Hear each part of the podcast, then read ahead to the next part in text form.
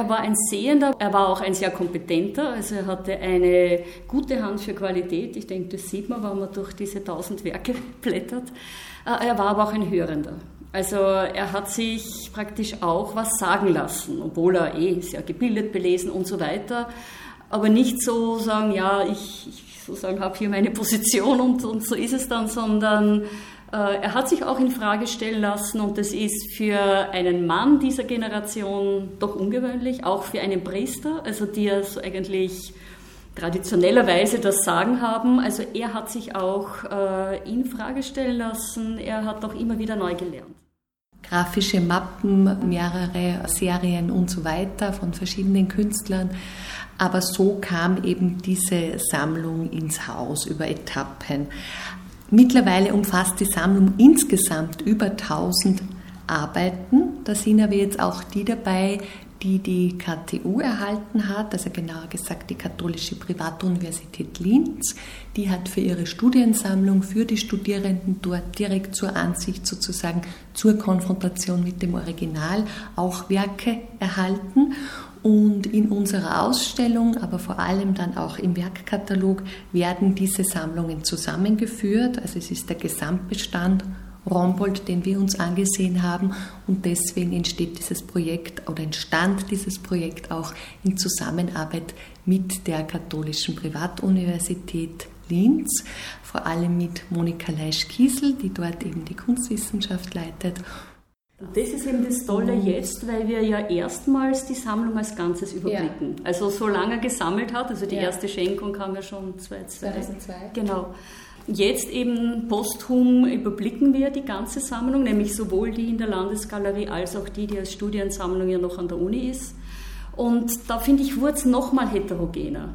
Und äh, ich finde es auch sehr reizvoll, so aus einem gewissen zeitlichen Abstand heraus zum Sammler äh, jetzt auch dann noch einmal zu schauen, ja, und was ist es jetzt, was das geworden ist, wenn einer ein Leben lang sammelt?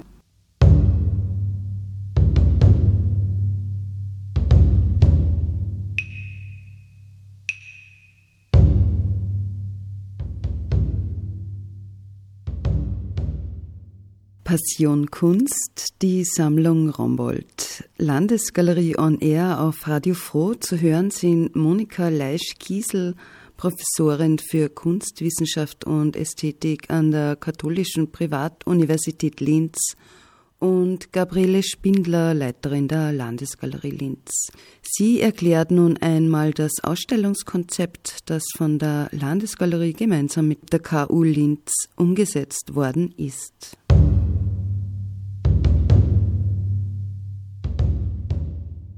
Wir waren drei Kuratorinnen in dem Projekt. Sabine Sobotka, die Leiterin der grafischen Sammlung hier im Haus, Monika Leisch-Kiesel eben von der KU Linz und ich, wir haben das gemeinsam kuratiert und wir waren da zu Beginn einfach wirklich mit über 1000 Arbeiten sozusagen konfrontiert. Es ist einerseits eine lustvolle Arbeit, das alles durchzusehen, andererseits muss man sich schon sehr stark auch fokussieren, wo will man genau hin, was will man zeigen. Und es ist jetzt in der Ausstellung eine Auswahl von circa 200 Arbeiten aus dieser Sammlung zu sehen. Das sind natürlich einerseits die Highlights der Sammlung, ganz klar, aber wir haben bei der Auswahl auch versucht, uns sehr stark an der Person Günter Rombold zu orientieren. Sprich, seine Präferenzen bei den Künstlern waren dann immer auch unsere erste Wahl. Es gibt sehr viel schriftliche Überlieferung von ihm. Er hat sich sehr viel zur Kunst geäußert. Er hat selbst ja auch viel publiziert und geschrieben. Äh, er hat auch zu seinem Sammlungsbestand immer wieder sich geäußert, warum er welche Arbeiten gesammelt hat und warum diese Schwerpunkte.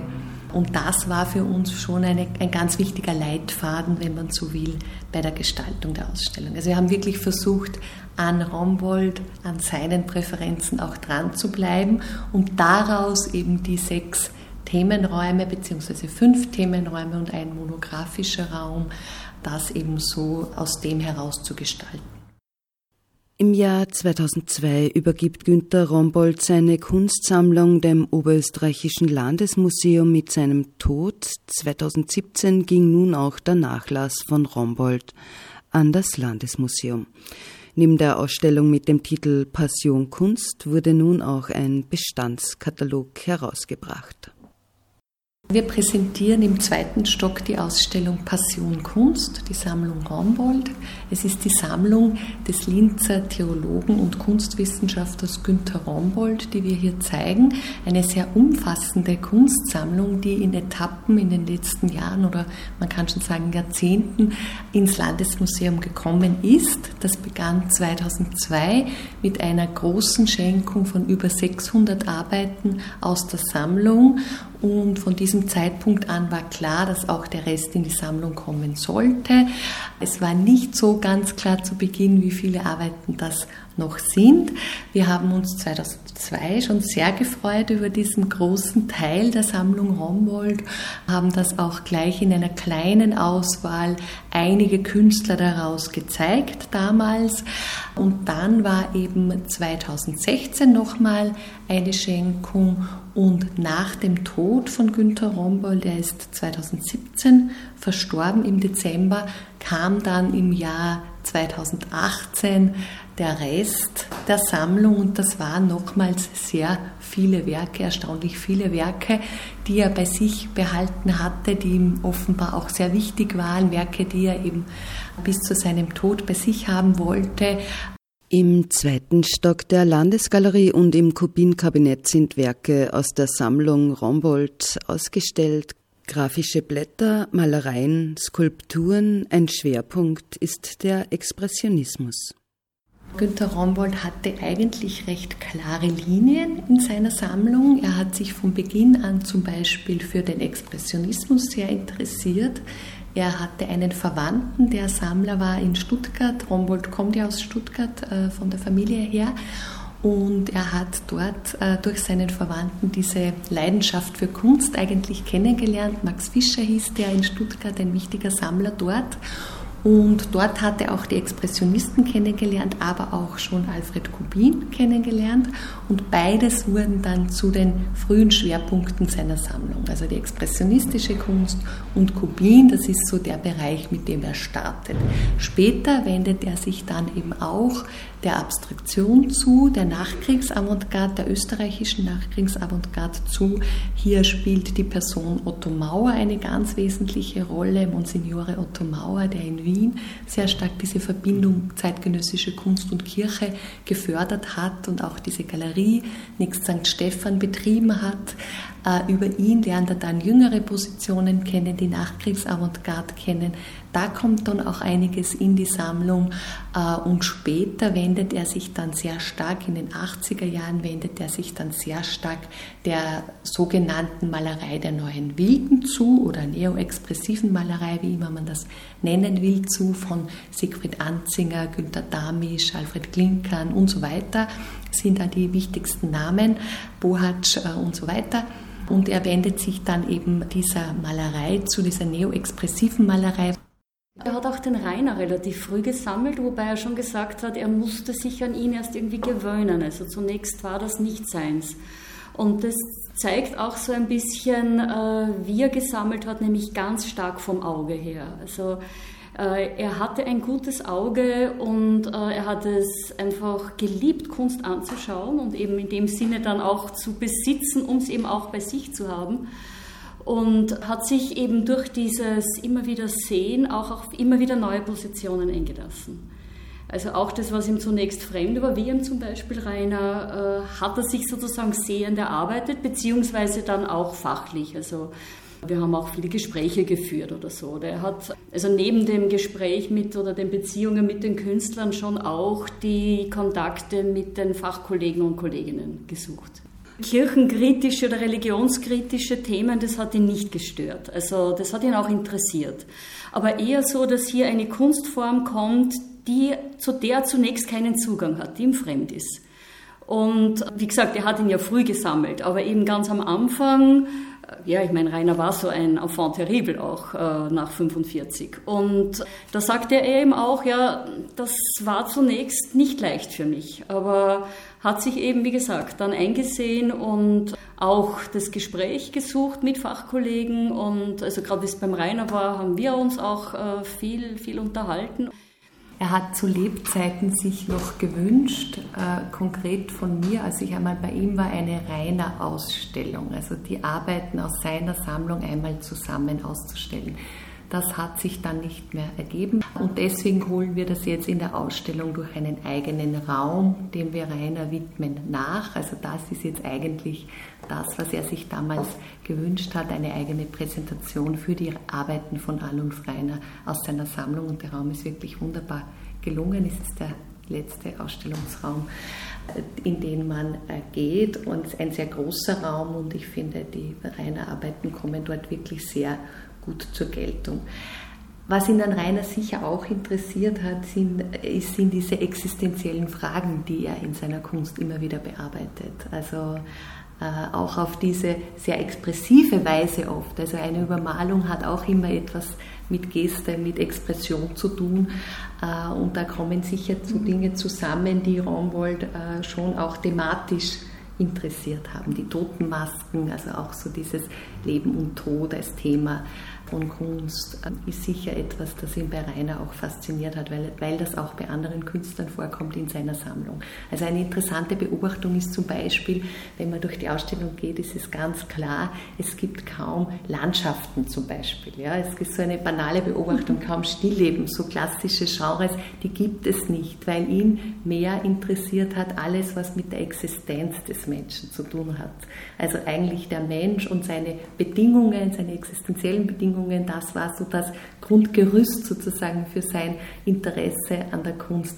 Dann war es eben auch eine gewisse Spiritualität, die oft in den Werken, äh, aus den Werken äh, sozusagen herauszulesen ist, wenn man so will, oder aus den Werken spricht.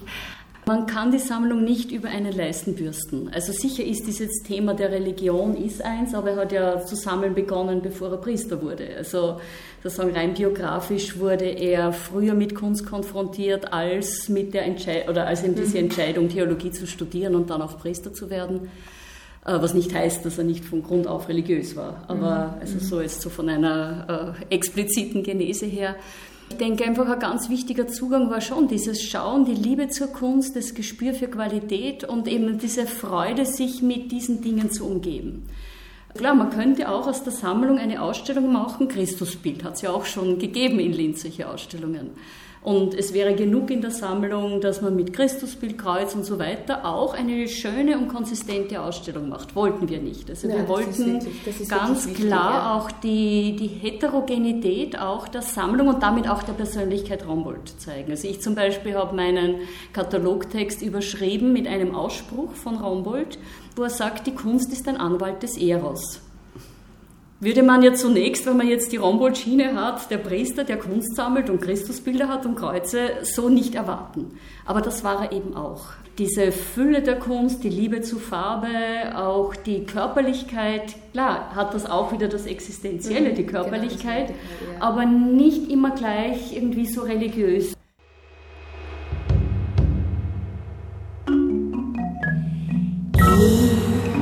The sky should snow in summer.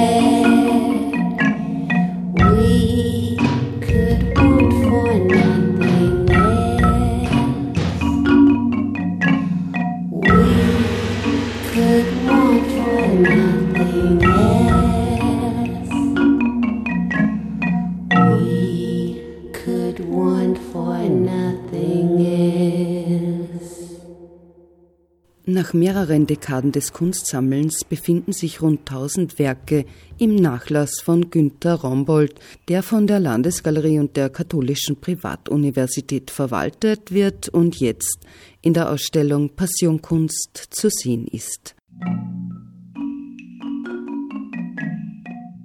Themenführungen durch die Ausstellungen finden am 19. März jeweils um 18 Uhr statt, dann wieder am 23. April mit Monika Leisch-Kiesel zum Thema Der Sammler Günter Rombold. Am 7. Mai spricht Gabriele Spindler über Existenz und Expression. Wir hören vorab Biografisches von Günter Rombold, seine Sammlertätigkeit und seine Arbeit als Lehrender an der Universität als Wissenschaftler. Der Anthropologe, aber auch der Metaphysiker. Mhm. Also der Anthropologe, das ist so der, sagen das Existenzielle des Menschen und auf der anderen Seite war er aber eben auch Theologe und Philosoph äh, und er wollte das Ganze begreifen. Durch die Kunst auch in die großen Fragen des Menschseins, der Welt, des Daseins und so weiter einen Zugang zu bekommen. Also er hat sich, er hat der Kunst viel zugetraut, hat sich auch viel von ihr erwartet. Ich denke, er war da schon sehr stark ein Kind seiner Zeit und eben auch ein Priester seiner Zeit. Also für ihn war das, bis ich dann einmal Assistentin wurde bei ihm, war er praktisch mit Männern umgeben. Also ob das jetzt im kirchlichen Umfeld ist, ob das an der Uni ist und ja auch am Kunstmarkt. Ja. Also er ist äh, in dem Sinn da jetzt keine Ausnahme. Also wie lange ist es denn, dass Frauen mit mehr Aufmerksamkeit auch wahrgenommen und gesammelt werden? Ja. Also ich würde meinen, da war er einfach, ja, sozusagen Kind seiner Zeit. Er ist in diesem Punkt, also er war eine Ausnahme, wie sich Kirche zur Kunst verhält, aber war keine Ausnahme, wie sich Sammler gegenüber Künstlerinnen verhalten. Also da war er traditionell. Ja. Und er hat dann schon äh, sagen, vereinzelt, also es gibt ja einige äh, Positionen und er hat relativ spät noch, äh, es ist ja mein Lieblingsstück in der Sammlung, ein Blatt von Maria Lasnik erworben und da hat er auch Riesenfreude gehabt damit. Also wo er dann schon auch irgendwie gemeint hat, naja, also irgendwie eigentlich stimmt's, es fehlen die Frauen in der Sammlung, aber das hat er auch nicht mehr ausgeglichen oder aufgeholt. Ja. Er war zum Teil sehr konsequent im Sammeln. Also er mhm. hat wirklich von Beginn an bis zum Schluss, bis zu den letzten Blättern, die er 2016 oder 17 sogar noch, äh, 16 glaube ich, hat er die letzten mhm. Blätter angekauft, äh, zum Beispiel expressionistische Kunst gesammelt. Wirklich von Beginn an und immer, wenn es wieder was Interessantes am Markt gab, hatte dann auch so, schon seine Bezugsquellen in, in der jüngeren Zeit gibt es ja sehr viele Kunstsammler, die jetzt so von ganz anderen Richtungen kommen. Bei ihm merkt man, finde ich schon, dass auch der Kunstwissenschaftler gesammelt hat. Ja, man merkt es zum Beispiel, wenn er eine Tuschezeichnung von Kopien hatte und dann wollte er die, Fort, äh, die Vorzeichnung, die Bleistiftzeichnung dazu. Ja. Das hat ihn besonders interessiert. Das ist etwas, was, wo ich annehme, dass es mehr so kunsthistorisch motiviert ist, dieses Interesse. Ja. Und, oder auch diese Konsequenz jetzt wirklich mit dem Expressionismus und so weiter. Er war vom Typ her ein sehr konsequenter, zielstrebiger Mensch. Er hatte aber auch so diesen Moment von Spontanität. Mhm. Ja. Und das sieht man ihm auch, äh, denke ich, an der Sammlung. Also einerseits diese Konsequenz, dass man gewisse Linien durchziehen kann, aber andererseits, dass es so Momente gibt, wo man sagt, was macht denn das jetzt mhm. hier? Ja? ja und äh, ich erinnere mich schon auch, dass er oft so irgendwie dann auf einmal mit leuchtenden Augen wieder im Büro stand und äh, irgendwie meinte, schau, was ich jetzt wieder gefunden habe. Ja? Also, und das war dann nicht, weil es halt jetzt da in der Sammlung das oder das nötig ist, sondern weil er was gesehen hat und gesagt hat, das, das ist einfach gut. Mhm. Ja. Eben einfach auch die, die Spontanität des Entdeckens, ja, die Entdeckungen. Ja. Und das hat er sich sehr lange bewahrt. Ja. Er ist ja auch alt geworden, aber sozusagen die Kunst hat ihn auch immer wieder jung sein lassen. Also das, fast, das kind, fast eine fast kindliche Freude oft so beim, beim Erwerben der Arbeiten. Ja wie hat sich die Kunst entwickelt, was zeigt die Kunst, was ist die Kunst. Also weniger, und ich glaube, das war so jetzt wissenschaftlich gesehen bei ihm ein ganz wichtiger Punkt, dass er die Ikonografie als Methode dezidiert verlassen hat. Also die Kunst nicht nach Themen zu suchen, ist es jetzt ein Christus oder ein Heiliger oder so weiter, sondern gesagt hat, vorrangig ist die Qualität. Und wenn was gut ist, dann spricht es auch. Und dann müssen wir uns damit auseinandersetzen. Und der Grund, warum er dann, äh, ist ihm erst relativ spät gelungen, Mitte der 80er Jahre an der Theologischen Fakultät, damals noch ein Kunstinstitut, gründet, war, dass er sagt, Theologen müssen in der Lage sein, die Kunst ihrer Zeit zu verstehen. Und sie zu verstehen heißt, ich muss sie erst einmal sehen. Also das war praktisch die Grundlegung des, des Kunstinstituts im Rahmen der Theologischen Fakultät zu sagen, dass Sehen lernen und die Fähigkeit, mit der Kunst der jeweiligen Zeit in ein Gespräch zu kommen. Ich meine, da war er, weil Sie es vorhin erwähnt haben, ja eigentlich auch dem Otto Mauer relativ nahe, so von der Haltung her. Er hat einen Ausspruch vom Otto Mauer oft zitiert, Christentum muss doch etwas Kreatives sein. Also da spricht dann auch wieder der Theologe, der sagt, ja, wenn wir Christen sind, müssen wir offen sein für unsere Zeit. Dann aber im Unterschied zu Mauer, der stärker eben der Galerist war, der Prediger war, war Rombold mehr der Wissenschaftler. Also er hat es einfach auch stärker dann noch theoretisch äh, reflektiert, was man ja auch an seinen Büchern sieht. Gleichzeitig aber auch in der Praxis schon sehr eingesetzt für Kunst für künstlerische Gestaltungen beispielsweise in der Kirche. Also da gab es einige umstrittene Projekte, wo er sich sehr für die Künstler eingesetzt hat, das in der Form zu realisieren, wie sie es realisieren wollten. Es gab als Beispiel nur einen Altar von Karl Brandl, der eine unebene Oberfläche aufwies und da gab es Proteste, das kann nicht sein, es muss eine glatte Fläche sein und so weiter. Und er hat dann auch äh, da einen Kompromiss gefunden für diese Frage oder für diesen Konflikt. Und hier war er schon immer der Anwalt auch der Kunst. Also hier war er bei den Künstlern auch in der Vermittlung von Kunst. Also ihm war ja auch diese Beschäftigung mit Kunst, die Auseinandersetzung mit Kunst ein ganz wesentliches Anliegen. Sowohl bei seinen Schülern zu Beginn, Schülerinnen, Schülern, als auch dann eben bei den Studierenden ganz massiv und eben auch in den Kirchengemeinden. Weil da war ja dann, äh, waren dann wirklich manchmal natürlich die Konflikte vorprogrammiert bei gewissen äh, zeitgenössischen Kunstgestaltungen. Man theologisch gesprochen war für ihn natürlich das Zweite Vatikanische Konzil ganz wichtig. Also das Konzil, das die Kirche geöffnet hat auf die Welt von heute, wie es in Gaudium et Spes heißt. Und äh, dieses Konzil, könnte man so sagen, kam ihm genau recht. Also er hat vor dem Konzil schon in diese Richtung gedacht, aber dann eben durch diesen ja, Bestätigung eben jetzt aus sagen, von höchster Stelle dann auch enorm noch Rückenwind bekommen und, und äh, irgendwie auch äh, Rückhalt. Ja. War dann ja auch die Zeit, wo der, das ist jetzt der Thema, das in der Ausstellung nicht so eine große Rolle spielt, aber für Rombold, es war dann auch ähm, nach dem Zweiten Vatikanum, also Ende der 60er, Anfang der 70er Jahre, der Kirchenbau ganz ein wichtiges Thema. Und auch da hat er sich ja sehr stark eingebracht, also für eben den zeitgenössischen Kirchenbau im Sinne von moderne Architektur. Und er sagt, wenn wir Kirchen bauen, dann brauchen wir die besten Architekten und nicht irgendwas. Und wenn wir Künstler in den Kirchen brauchen, brauchen wir die besten Künstler. Also überall dieses äh, Drängen auf, auf Qualität. Er sagt, erst wenn was Qualität hat, kann es auch zu uns sprechen. Am 2. April um 19 Uhr wird in der Landesgalerie der Werkkatalog präsentiert. Er hat den Titel Auf Kunst verzichten heißt sprachlos werden und ist im Verlag Bibliothek der Provinz erschienen. Am Montag, den 1. Juni, findet dann die Matinee ab 9.30 Uhr statt. Das ist der Pfingstmontag, an dem ein langer Vormittag mit Kunstvermittlung durch die Ausstellung Passion Kunst stattfinden wird. Das war eine kurze Information zum Rahmenprogramm. Am Ende der Sendung sprechen die beiden Kuratorinnen Monika Leisch-Kiesel und Gabriele Spindler über die Ausstellung in der Landesgalerie. Die Ausstellung hat bereits Ende Februar eröffnet und ist noch bis 1. Juni zu sehen. Wir machen nun einen virtuellen Rundgang durch Passionkunst. Also die Ausstellung ist grundsätzlich thematisch gegliedert mit einer Ausnahme dieses monografischen Raums von Aluf Reiner.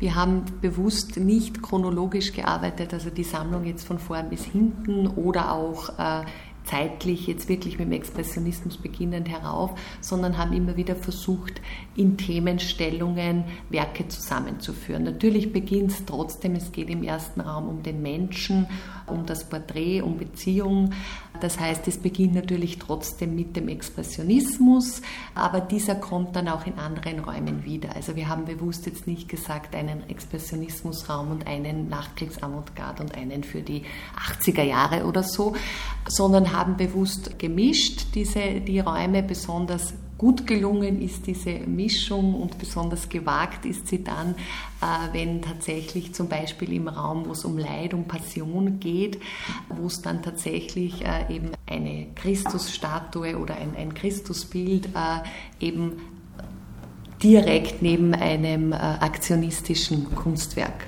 präsentiert wird, wo sich dann diese Dinge verschränken, auch wieder sind wir wieder beim Existenziellen, äh, wo sich eben diese Themen verschränken.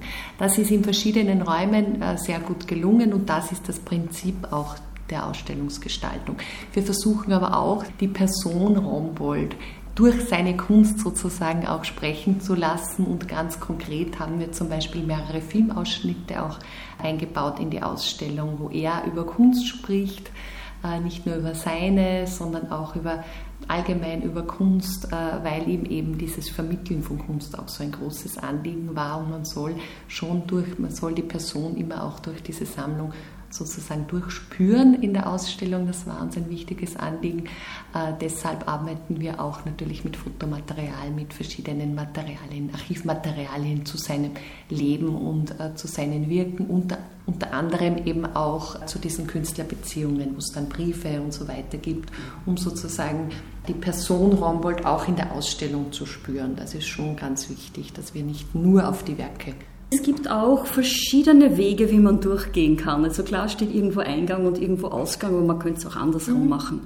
Also wir haben die Sammlung ja mehrmals irgendwie gegen den Strich gebürstet und immer wieder gruppiert und wieder neu gruppiert und äh, letztlich war es uns dann schon auch wichtig, klar, dass eine gewisse Struktur gegeben ist, aber auch, dass Werk für Werk für sich sprechen kann, weil ich eben meine, dass das Rombold so entspricht. Ja? Also jedes Werk war für ihn ein Individuum, über das er sich gefreut hat und dass die Werke mal für sich sprechen können und auch miteinander in, du hast eher ein Beispiel ja genannt, im, im Raum Leid und Passion, aber das haben wir öfter so Momente, also jetzt, wie ich es gerade nochmal angesehen habe, habe ich mir gedacht, ja toll, also die beiden nebeneinander oder so, ja.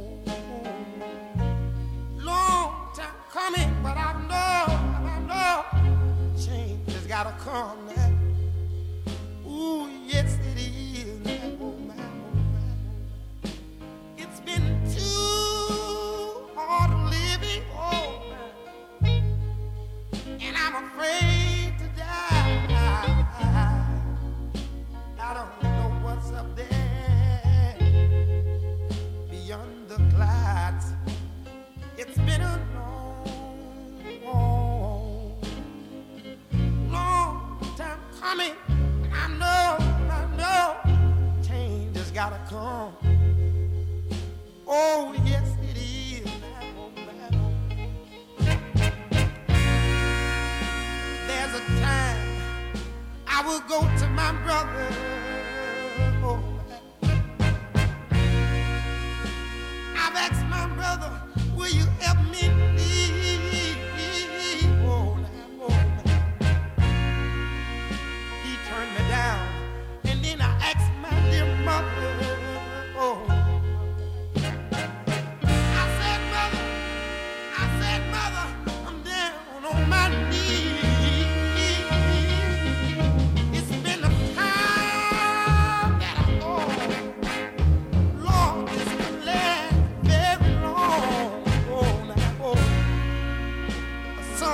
I thought I was still able to try to carry on. It's been a long, long, long time coming that I've known a change is gonna come. Oh, yes, it is. Just like I said, I went to my little bitty brother.